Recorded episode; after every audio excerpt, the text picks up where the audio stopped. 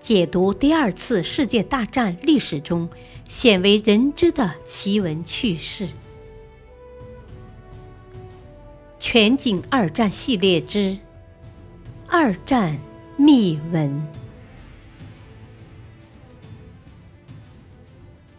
第四章：苏德战争之谜。第三集：元首的妙算之二。一九四零年六月十二日，莫斯科向波罗的海国家立陶宛发布最后通牒。四天之后，又向爱沙尼亚和拉脱维亚发出了同样的通牒，并向罗马尼亚边境派兵。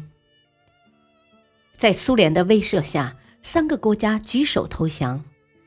仅用了半个月的时间，苏联竟兵不血刃地吞并了波罗的海三国以及罗马尼亚的两个省，直接威胁了希特勒的石油命脉。更让希特勒恼火的是，苏联对罗马尼亚的北部科维纳提出领土要求，而这个地区是奥地利王国的旧土，密集地居住着日耳曼人。为此，希特勒专门回顾了1939年签订的苏德互不侵犯条约，吃惊地在秘密协定中发现了一个重大漏洞。条约约定，考虑东南方时，苏联一方强调他对比萨拉比亚的兴趣，德国一方宣布他对这些地区完全没有政治兴趣。其中“地区”一词使用了复数形式，这意味着。苏联对罗马尼亚的吞并完全不受条约的限制。大量情报表明，丘吉尔正在极力拉拢苏联参战，苏联有可能与丘吉尔结为同盟，从背后直接进攻德国。这样的话，德军将在毫无准备的情况下，被动地陷入两线作战的不利局面。不止于此。最重要的是，苏联实际上掌握着德国的经济命脉。随着战争规模的不断扩大，德国对原料的依赖越来越大，其中如橡胶、石油、铜、铂、锌、石棉、黄麻和钨等一大部分原料只能由苏联供应。尽管苏联当时还根据条约进行供应，但毕竟让人放心不下。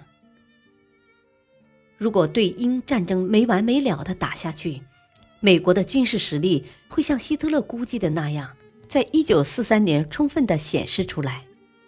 那么，德国在原料上将彻底依靠苏联。一旦苏联变卦，等于釜底抽薪。一旦打败苏联，情况就不同了，德国可以完全放心的从苏联攫取原材料和农产品。乌克兰的小麦，顿巴斯的煤炭和矿石，克拉半岛的镍，高加索的石油，白俄罗斯的木材等等。德国的战争潜力绝对处于下风，而且随着战争的拖延，美苏两国迟早会参战，德国将无法抗衡美英苏这三个大国从两个方向的联合进攻。与其如此，不如先集中兵力，以闪击的方法迅速解决掉苏联。这样一来，就能彻底稳固自己的后方，并且获取极大的资源优势。希特勒另一个如意算盘是，迅速解决苏联，能为日本消除隐患，从而大大支援了日本。而支援日本等于牵制美国，使得美国无法分兵与德对战。同时，将英国逼上孤立无援的绝路，迫使英国政府放弃抵抗，与德国合作。如果希特勒的这个想法实现了，那么对苏作战就不是两线作战的险招，而是一箭双雕的妙计。唯一让希特勒犹豫不决的是，苏联对他来说太神秘了。德军最高统帅部无从了解苏联坦克和飞机的数量，而德国情报部门的报告也只是猜测，而不是判断。至于苏联平时或者战时可能组建的陆军师的数量，希特勒也没有可靠的情报资料。希特勒的情报部门只能以苏联人口和估计的工业潜力为依据，草率而粗略地判断敌情。同时，希特勒的情报部门对苏联最高统帅部和主要将领几乎一无所知。由金策尔主管的德国情报部门，在一九四一年一月一日出版的一本关于苏联武装部队的手册，暴露了德国情报部门在工作上的缺陷。手册坦率地承认，关于苏军战斗系列方面的情报几乎是一片空白。至于苏联有多少个方面军、集团军群和集团军，也没有确凿的事实能够说明。手册没有详细介绍苏军的编制装备，只能是推测苏军给集团军配属骑兵部队或摩托化部队是可能的。换个角度来说，苏联到底潜藏着多大的战争潜力？苏联究竟会有多大程度的抵抗，希特勒都无从知晓。但是希特勒找到了一个最好的参照物，那就是1939年的苏芬战争。在那场力量对比完全倒向苏联的战争中，苏军表现的却异常拙劣。为对付仅有350万人口的芬兰，一共有15个步兵师、60辆坦克。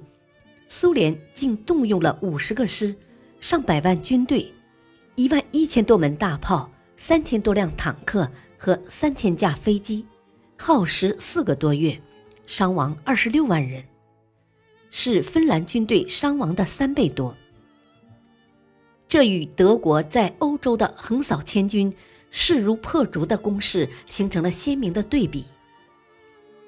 想到这些，希特勒颇为得意。认为苏联是愚昧落后和外强中干的，苏军的武器装备远远落后于德军。毫无疑问，斯大林的大清洗造成了高级军事将领的严重匮乏，军队指挥能力低下。于是，希特勒乐观地做出判断：一旦开战，在指挥物资和部队诸方面，我们将登上有目共睹的巅峰。而俄国人会陷入明显的低谷，俄军将一触即溃，并且德军一旦入侵，苏联政局必将发生动荡，苏联社会主义很可能就此迅速瓦解。我们只要踢开屋子的大门，整个腐朽的屋子就会立刻倒塌。希特勒的决心一旦下定，就不会轻易改变。希特勒知道。这是一场赌博，但希特勒更相信，最后赌赢的一定是他。感谢收听，下期播讲策划巴巴罗萨，敬请收听，再会。